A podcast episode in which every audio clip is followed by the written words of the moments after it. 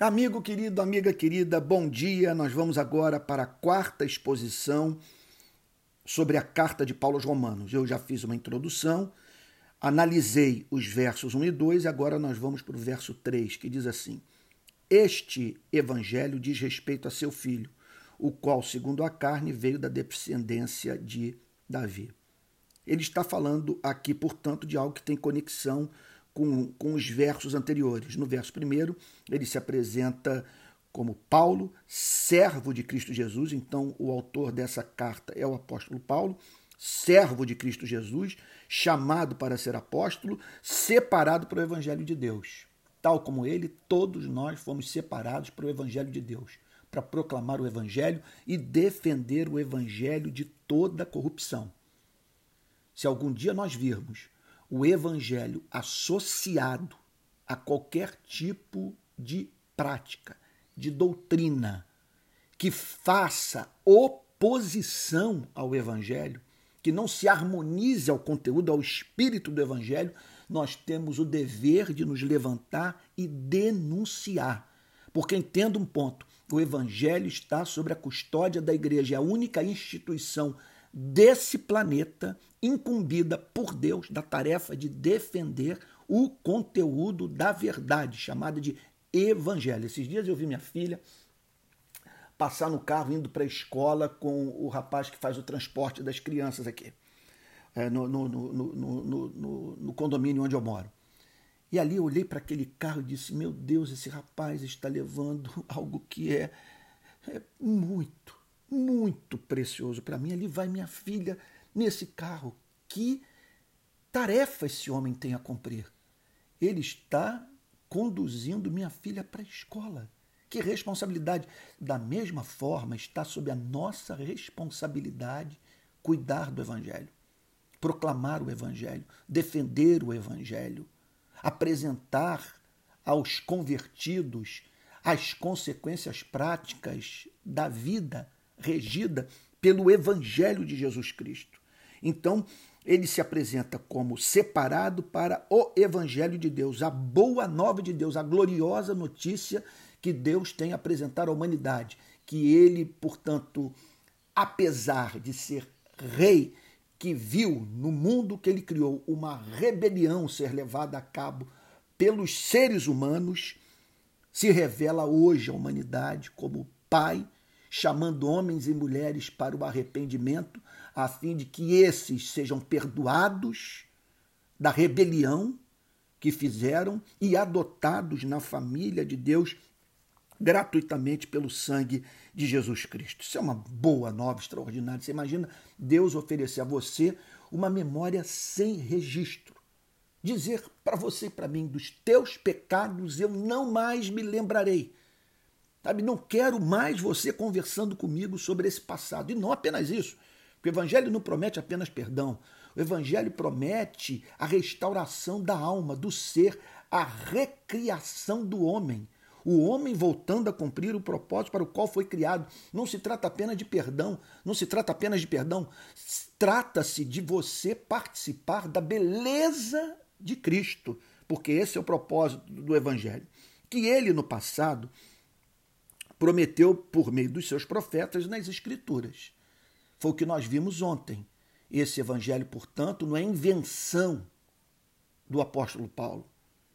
Ele tem suas raízes no Antigo Testamento. No Antigo Testamento, ele foi prometido. Como nos lembra Calvino, ele não foi proclamado, tal como nós encontramos no Novo Testamento, porque era necessário que o sol da justiça nascesse para que os homens pudessem ver com clareza e falar sobre aquilo que testemunharam. Então é claro que uma, é, é, um é o conteúdo dessa chamada fé prospectiva, que olha para o Messias que virá. Outro é o conteúdo dessa fé retrospectiva, que olha para o Cristo que já veio. Então ele foi prometido e aí está a sua presença no Antigo Testamento inteiro. Não com a clareza e com todos os desdobramentos teológicos que nós encontramos na, na pregação do Novo Testamento. Mas ali está, no Cordeiro Pascal. Por que, que João Batista diz: Eis o Cordeiro de Deus que tira o pecado do mundo? Porque no Antigo Testamento inteiro, preparou o povo da aliança para a chegada do Redentor. Porque é inimaginável que sangue de animal seja suficiente para cobrir os pecados humanos. Aquilo ali tratava-se de uma mensagem encarnada que apontava para a vinda de um da nossa espécie que haveria de morrer por nós e cumprir a lei no, no nosso lugar. E sendo ele o próprio Deus, conquistaria para nós uma redenção eterna de valor infinito. Então prometeu, por meio dos seus profetas, nas Escrituras Sagradas. Sendo assim, os autores do Novo Testamento é, é, é, reconhecem que o Antigo Testamento é palavra de Deus. Os autores do Novo Testamento tinham o Antigo Testamento como seu livro de, cabe, de cabeceira. Então, eis aí o maior motivo para nós estudarmos o Antigo Testamento. O, o, o apreço dos apóstolos e bem como o, o endosso do próprio Senhor Jesus Cristo, é, que, que chega ao ponto de declarar que o Antigo Testamento falava sobre ele, sobre sua vinda, e que ele viera para cumprir a lei e não para revogá-la. Agora, verso 3, que é o de hoje. Perdão aqui por toda essa volta. Eu vou lutar, gente. Vou trabalhar duro para que essas exposições, verso por verso, não passem de 10 minutos, tá bom? Você pode, você espero que isso aconteça e conto com suas orações, porque é difícil não ser prolixo quando você se debruça sobre o texto das Sagradas Escrituras e se dedica a uma exposição como essa, verso por verso, palavra por palavra. Mas eu não quero ser cansativo. E vale lembrar também que a minha intenção é uma exposição diária, de segunda a sexta, da carta de Paulo aos Romanos, verso por verso. Eu estou tratando um versículo por dia. E o de hoje é este. Este evangelho, esta mensagem, é, é, veja só, fomos chamados para pregar o evangelho, não apenas para pregar a Bíblia. Veja só, uma pessoa pode passar o ano inteiro no púlpito de uma igreja pregando a Bíblia sem pregar o evangelho. Então, este evangelho, esta boa nova de Deus, que já foi revelada em parte no Antigo Testamento, este evangelho diz respeito a seu filho. Então, observe que a mensagem central do evangelho é Jesus Cristo. O conteúdo do evangelho é Jesus Cristo. O evangelho aponta para Jesus Cristo. O evangelho não fala sobre o amor. O Evangelho não fala sobre a graça, o Evangelho não fala sobre a bondade, o Evangelho não fala sobre abstrações. O Evangelho fala sobre o Filho de Deus, que é a graça, que é a bondade, que é a misericórdia, que é a paciência encarnadas. Então, este Evangelho diz respeito a seu Filho, Filho de Deus. Portanto, a mensagem central no Evangelho consiste naquilo mesmo que está lá em João 3,16, porque Deus amou o mundo de tal maneira que deu seu Filho unigênito para que todo aquele que nele crê não pereça, mas tenha a vida eterna. Então, este evangelho diz respeito a seu Filho. A igreja, conforme nos diz John Stott, deve estar intoxicada de Cristo esse ser o conteúdo da sua mensagem, essa ser a sua esperança, Cristo ser a sua referência de vida. Como alguém já disse, em Jesus Cristo nós vemos a Deus como é e ao homem como deve ser. Este evangelho diz respeito ao Filho de Deus. Então, veja só, é uma mensagem que diz respeito a Cristo. Em que consiste essa mensagem que diz respeito a Cristo? Olha, é um negócio de tirar o fôlego. É impressionante. Porque ela, o, que, o, que, essa mensagem diz é que, que houve uma rebelião no, nesse planeta e Deus enviou seu filho para tratar da rebelião. Ele poderia ter vindo para destruir todos os rebeldes, para simplesmente fazer tudo virar poeira, para destruir o planeta inteiro, não deixar registro da passagem humana sobre, esse, esse, sobre o planeta Terra.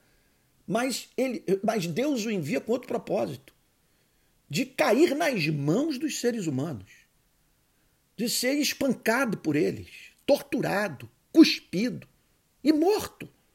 E o incrível é que, ao cometerem o mais grave pecado, porque pecaram contra a luz, contra a mão estendida, a graça que lhes foi revelada, ao pecarem dessa maneira, vejam só, contribuíram para a sua salvação, porque foi essa morte que conquistou para a espécie humana um perdão justo.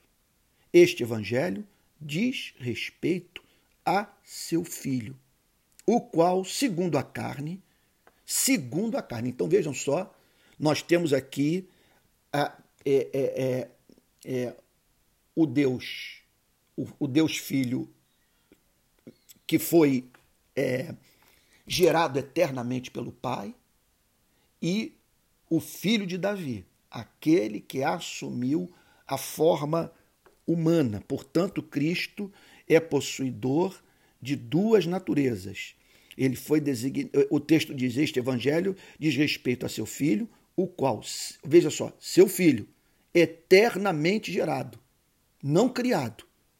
Ele é o eterno Filho de Deus, o que significa que por toda a eternidade o Pai tem amado o Filho, o Filho tem amado o Pai, e nisso consiste a felicidade eterna de Deus. Por isso os teólogos dizem que ele é bem-aventurança eterna em si mesmo, porque o Pai ama o Filho, o Filho ama o Pai. São, são seres infinitos em amor, em sensibilidade, perante uma beleza infinita, perante o amor. Este evangelho diz respeito a seu Filho, o qual, segundo a carne, agora tem isso, tem esse ponto. Ele é filho de Deus, eternamente gerado, me perdoe insistir nesse ponto. Agora, segundo a carne, que significa que a partir de um ponto houve uma, uma, uma, um milagre do amor divino que causou perplexidade nos céus. O Filho de Deus assumiu a forma humana. Conforme nos diz eh, C.S. Lewis, você imagine o que representaria para você assumir a forma de uma lesma.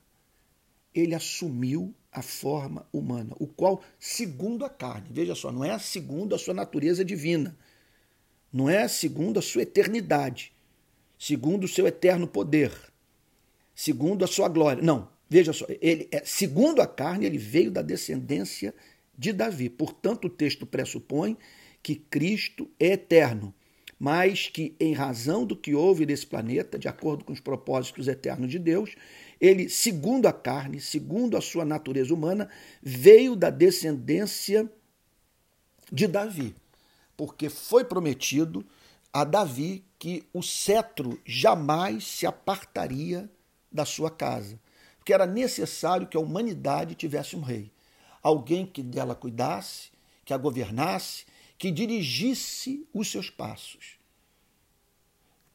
E foi prometido a Davi que esse rei de todas as línguas, tribos, povos e nações, quer dizer, de homens e mulheres de todas as tribos, línguas, povos e nações, que esse rei seria da descendência de Davi. Então,